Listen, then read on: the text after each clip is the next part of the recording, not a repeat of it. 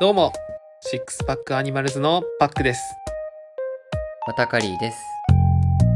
いやー、ついに、このシックスパックアニマルズラジオも第3回を迎えることになりましたが、ワタカリーさん、調子の方はどうでしょうか僕はそうですね、まあ、最近めっちゃ涼しくなってきたんで、はい。まあ、結構外とか歩いてても気持ちいいなーなんて思いながらいい季結構節です食ね。べ歩いいたり、てまあ、食べ歩くって言ってもあの、まあ、カレーを週1回行くくらいなんです けどそうですねまあまああのーよりなんかカレー美味しいなーなんて思いながら過ごしてます確かに肌寒くなるとカレー食べたくなりますもんね。そうですねまあ実はカレー売れるのって、まあ、一番多い季節としては夏らしいんですけどあ、そうなんですかそうですね夏が何でしょうねやっぱこう汗気持ちいい汗が出るって感じなんですかね僕はじとじとしちゃうからあんまり嫌なんですけどはい。僕は寒い方が好きなんで全然冬にもっと食べたくなるななんて思いながら過ごしてますけどもねじゃあ、週1回以上カレーを食べる日が近づいてきてるわけですね。そうですねちょっとひどい時は週3回とか週4回3とか回。ふ普通に普通に食べちゃうんですけど少年のように、少年のように食べるわけですね、カレーを。カレーをもうむさぼり食ってますいや、いいですね。で、今回、あのーちょっと本題のトークに入る前に、はい第1回、第2回と、ちょっとかしこまりすぎてたなっていう反省点が私の中であって、確かにそうですよね第3回からフランクにもっと話していきたいなと思ってます。もうちょっとテンション上げテンション上げるわけじゃないですかねそうですね、落ち着いた感じなんですけど、まあ、またカリーさんとの距離感っていうのをもう少し縮めた感じでトークができればなと思ってますね。なので、この第3回からは、ちょっとフランクにやっていきましょう。はいぜひお願いしますということで、まあ、あの第3回のトークテーマなんですけどはい今日は何でしょうか実は私ダイエットのすごい落とし穴に気づいたんですダイエットの落とし穴そうなんですよそれはズバリいやこれあのズバリ言いたいんですけどちょはいっとワタカリーさん何だと思いますいやーあれじゃないですか炭水化物の抜きすぎは良くないおおはいはいはい確かにダイエットになるとね炭水化物をかなり絞る人が多いですからそうですねでも結構近いんですよあ本当ですかはいなんだろうなオーバーワークが良くないああそれもいいですねオーバーワークやりがちですよね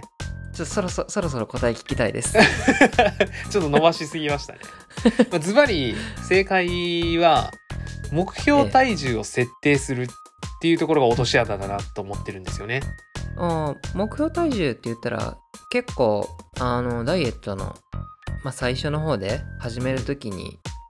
例えばアプリとか使うとうん今現在の体重と目標体重とで何日間で目安みたいなのとか入れたりするものとかも一部あったりするじゃないですか、ありまます、ね。あ、それが実は落とし穴になってるとそうなんですよ。お当たり前すぎてそれが落とし穴って気づいてない人も結構多かったりするんじゃないかなって思っててあそうですよねなんかその目標体重を設定することがなんでダイエットの落とし穴のなるのかっていう話なんですけどはい体重ってただの数値じゃないですか。そうですねでダイエットをそもそも始める時ってはい例えばまあ見た目を良くしたいとかはい健康診断の結果が悪かったから健康的な体になりたいとかそういう目的があって始めるじゃないですかそうですねでも目標体重を設定するってなるとその体重を達成することが目的にすれ違ってしまう可能性が出てくるんですよあーなるほど本来の目的じゃないってことですかそうなんですこれ具体的に言うとはい突然今日体重56キロを目指そうとかいや俺53キロの方がいいわってなることってあんまないじゃないですかまあまあまあた確かに考えてみるとそうですねでいきなり数値が目標になるわけじゃなくてその先に見た目が良くなるっていう目標があって数値が決まるわけなんですよ大体そうですねでも目標体重を設定することによってそれの逆転現象が起こっちゃうっていうケースがあるんですよなるほど、まあ、最初は意識してたはずなのになんかいつの間にか逆になっちゃうそうですそうです、うーんまあ、例えば身長1 7 0センチの人が体重9 0キロあってはいちょっと太りすぎたなと思うじゃないですかはいで目標体重を5 6キロに設定したとしてはい5 6キロまで痩せるぞって思うわけですよねはいでも見た目をまず良くしたいと思って5 6キロに設定するわけなんですよ本来であればそうですねでも見た目が良くなってくるのって実際適正体重の60キロ前後だと思うんですよで目標体重の56キロまで達成すると今度ガリガリガリになっちゃうんですよねなるほどじゃあ例えばなんですけどはい適正体重を目標値に設定するっていうのはなんか違うんですか適正体重を目標値に設定するっていうのも結構いいとは思うんですけどはい見た目って、まあ、骨格であったりとか筋肉とはかいそういったものが結構大部分を占めてるじゃないですか。そうですねで筋肉って脂肪より大体あの重量が重いのではい必然的に筋肉をつけると体重って重くなっちゃうんですよ。まあそうですね一般的な手法でもまずは筋肉増やしてから落としていくっていうのがまあまあ大体ねコンサルなんかつけるとうんされてますしねそうなんですよね。だから適正体重だからこの数値がいいんだっていう風に目標設定してたとしてもはい本当にそれが健康的な値なのかどうかっていうのは分からなくてはいでさらに言えばその目標体重になったからといって見た目が良くなるかどうかっていうのも分からないものなんですよねうんだから目標体重を設定することで本来目標としていた見た目とかそういうのを通り越してはい見た目標体重を設定することだけにフォーカスしてしまうで本来自分が望んでいた見た目とか健康的な生活っていうのを手に入れれたはずなのにそれを逃してしまうっていうパターンがあったりするんじゃないかなと思うんですよね。でこうなってくると、そう本当になんか本末転倒的な感じではいまあ、例えばその目標体重まであと2キロが全然落とせないんだって悩んでる人がいたとしてなかなか落とせなくてメンタルが病んでくるみたいなパターンもありますし自分を追い込んじゃうんですねそうですそうです追い込んじゃうケースが結構あるんですよ。うんそれなかなか続けるのも本当に大変そうですねそれはで目標体重達成した場合であってもはい無理に目標体重を達成した場合って体が代謝が落ちてたりとかそういうパターンもあるのでなんか達成感からねあの自分のご褒美とか言ってまた好き放題食べたりとかしてしまってリバウンドしてしまったりするじゃないですかよくそうですねでそういうのにつながりかねないんですよね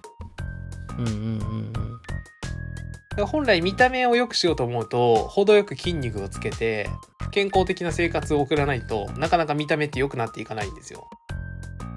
確かにそうですよねバランスを取っていくのが大事ですもんね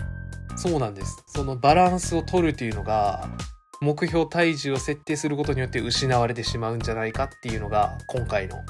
私からのあの意見なんですよねじゃあまあつまりまあ体重の増減に一喜一憂せずに、まあ、地道に続けていった方が安定するって感じですかねそうですねだから目標体重を設定することは悪いことじゃないんですけどはいあくまでそれは自分が本来望んでいる見た目であったりとかはい健康せ的な生活を手に入れるために設定するものであって、はい体重を達成するために設定してるものではないよっていうのを意識するべきだなと思ってます。そうですね。まあ、シックスパックアニマルズさんのフォロワーさんとかの中には、積極的にずっと取り組んでる人とかもいらっしゃって、まあはいもしかしたらねあの同じように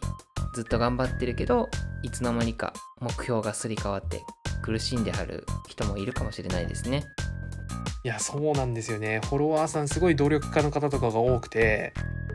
まあ、いろんな投稿とかもこう見たりするんですけどはい、その体重が減らないことで悩んでるっていう人も結構いるので、はい、まあ、そういった人には是非悩む前に一度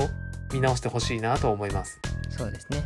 努力家の人ほど見直しながら頑張っていきましょう。はい。というわけで、今日はありがとうございました、パックさん。いえいえシックスパックアニマルズでは、皆様の健康に役立つ情報や知識を提供するため、私たちも頑張っております。これからもどうぞよろしくお願いいたします。よろしくお願いいたします。それではまた次回お会いしましょう。バイ。バイ。